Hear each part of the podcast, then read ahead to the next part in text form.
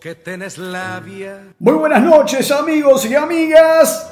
Che, pero ¿qué haces ahí revolviendo el baúl de la abuela?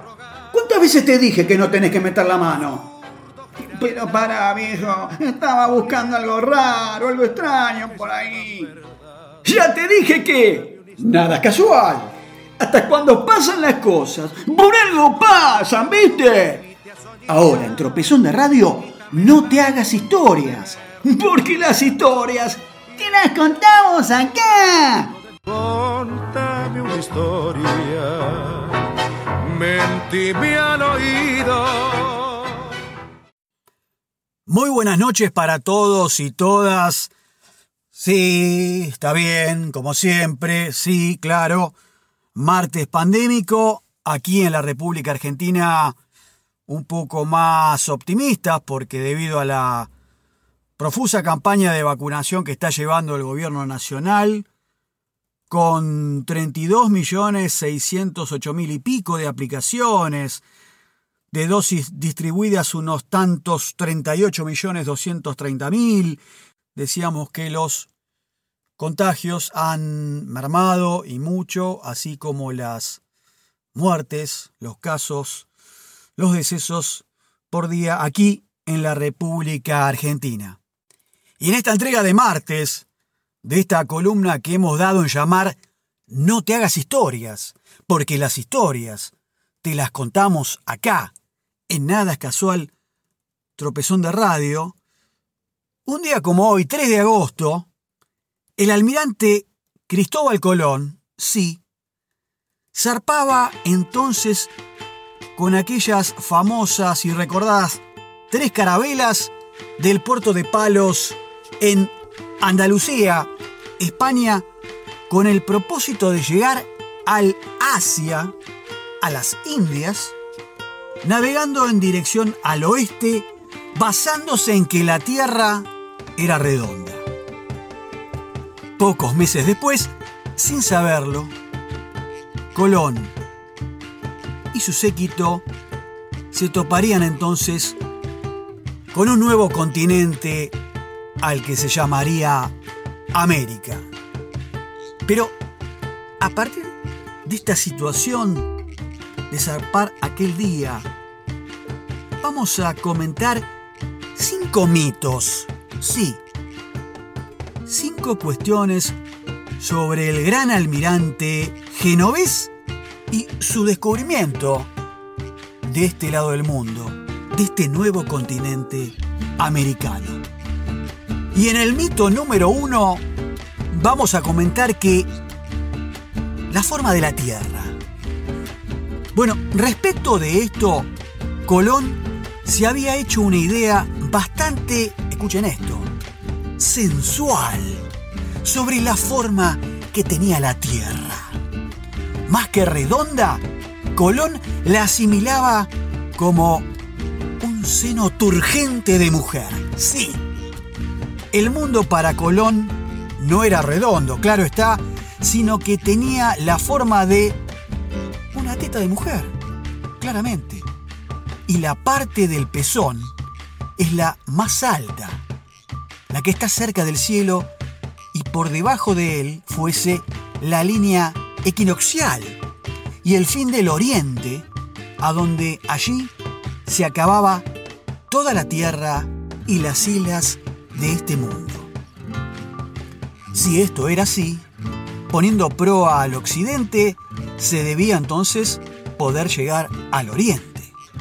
Y la idea de Colón no era, digamos, bastante original, porque antes, mucho tiempo antes, ya la había anunciado el filósofo griego Aristóteles, aquel que había vivido en la Grecia antigua del 384 al 322, pero antes de Cristo, y mencionaba Aristóteles a la isla de Antilia, con L, ubicada entre Europa y Asia. San Agustín, en la ciudad de Dios, aceptaba la división del mundo en Europa, Asia y África y decía que solo en el mundo, compuesto por esas tres partes, debía buscarse a los ciudadanos del cielo, pero que había otros mundos posibles alojados en la Tierra que quedaban excluidos por no ser escenario de la vida de los descendientes del primer hombre. Claro está, de aquel Adán. Vamos con el mito número 2. Las joyas de la reina. Sí, tanto hemos escuchado desde la escuela primaria. ¿Qué pasó con las joyas? ¿Pero qué hicieron?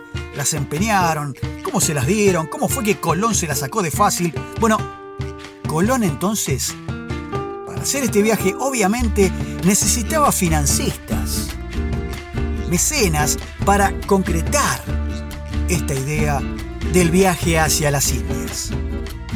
Entonces recurrió primero a Portugal, pero se encontró con que su rey consideró demasiado exageradas las pretensiones del futuro almirante italiano.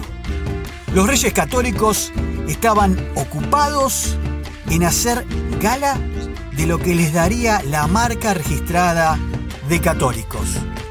Los reyes querían reconquistar todo el territorio ocupado por los musulmanes y expulsar a los judíos de todos sus dominios y no se mostraban dispuestos en realidad a distraer ningún tipo de recursos ni energía en otros asuntos.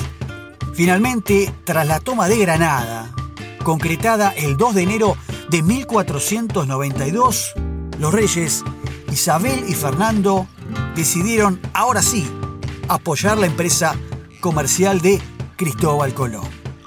Con tal de no aportar sus joyas para financiar la expedición, atención, la reina recordó un viejo pleito con la ciudad de Palos. Sus habitantes habían sido multados por contrabando y piratería. Por eso la reina Isabel les trocó, les canjeó por una real cédula, un documento de aquel entonces, fechado con el día 30 de abril de 1492, la multa en efectivo que tenían que garpar por la provisión y equipamiento a cargo de la comunidad de dos carabelas que dieron en llamar, sí, la Pinta y la Niña. Colón marchó entonces hacia Palos de Moguer, así se llamaba el nombre completo de dicha localidad, y armó una sociedad comercial con los hermanos Pinzón y otro que puso la moneda, el financista Luis de Santángel. Agregaron una carabela que sería la más grande de la expedición con 34 metros de eslora, llamada La Gallega, a la que Colón bautizaría después Santa María y sería, claro está, la nave capitana de toda la expedición. Vamos con el mito número 3. ¡Tierra! ¡Tierra!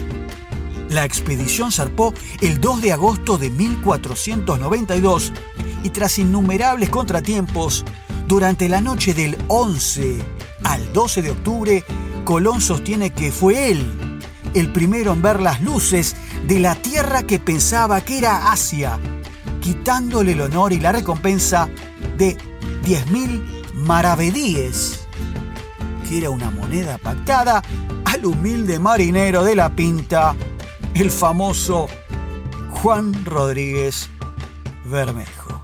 Mirá Colón cómo lo madrugó a este pobre marinero. Vamos con el mito 4. ¿Realmente fue la fecha del descubrimiento el 12 de octubre?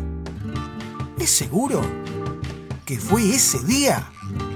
Bueno, los que insisten en festejar el llamado en otro tiempo Día de la Raza, hoy denominado Día del Respeto de la Diversidad Cultural, el 12 de octubre se verían en problemas si se confirman, atención con esto, las investigaciones que afirman que el descubrimiento se produjo el día 13. Pero, dado que tal número, ya en aquellas épocas, se identificaba con la mala suerte, y que el 12 era la fiesta de Nuestra Señora del Pilar, patrona Sí, de los Reyes Católicos, y que caía en ese año un viernes, que era el día de la pasión de Jesucristo. Bien pudo el almirante entonces, y miremos para el costado, cambiando la fecha. Y vamos con el último mito, 5, que apunta al descubrimiento en sí. Porque dijimos que si la fecha es el 12, que instituye el calendario, o el 13, como comentan estas investigaciones, en fin, Colón y sus hombres estaban al frente o frente al islote de Guananí, que serían hoy las actuales Islas Bahamas, a las que Almirante llamó San Salvador. Don Cristóbal entonces confiaba en haber llegado al Asia, aunque se asombraba, ¿sabes qué, che? De no toparse con esos clásicos mercaderes chinos. O sea, Cristóbal llegó y dijo, ¿pero dónde están esos tipos de color amarillo y ojos rasgados? Y no nos encontramos con esta gente que es muy linda, muy bella, muy simpáticos y pacíficos por los indios, que estos tipos se asombraban y tomaban las espadas de estos navegantes europeos por el filo, porque realmente los que habitábamos aquí, nuestros antepasados, desconocían lo que eran las armas de guerra. Ni Colón ni los reyes tenían la menor noción de haber descubierto entonces un nuevo continente en vez de las pretendidas Indias. Para los americanos, los nativos, los pueblos originarios, se terminaban así los tiempos en que podían decidir por su propia cuenta el destino de sus vidas, su forma de pensar y su religión. Sin darse cuenta, compraron espejitos de colores y con la cruz y la espada, Europa nos dominaba, nos explotaba y saqueaba con voracidad todas las riquezas de este nuevo continente y forjaría una historia con un presente que todavía Latinoamérica, como patria grande, de alguna manera la seguimos pariendo. Y bien amigos, amigas, pasó así otra entrega de martes con estos mitos que pueden ser mm, conocidos o no tanto, sí, cinco cuestiones relacionadas con el famoso hecho histórico que de, hecho, valga la redundancia, marca un corte en las eras, en las etapas de la historia universal, como fue el 12 de octubre, que cita la historia de 1492 con el descubrimiento de América. Nos encontraremos entonces siempre día martes a partir de las 20 aquí en el dial la FM Freeway, la 90.7, la radio independiente del oeste para seguir desgranando otro capítulo más de No te hagas historias, porque las historias te las contamos acá con el derrotero de capítulos y entregas de cuestiones que por ahí en radio se comentan o no tanto, porque bueno, tampoco nos vamos a ver que somos tan originales en estas cuestiones. Un beso, un abrazo, a seguir cuidándose nos escuchamos. Chao.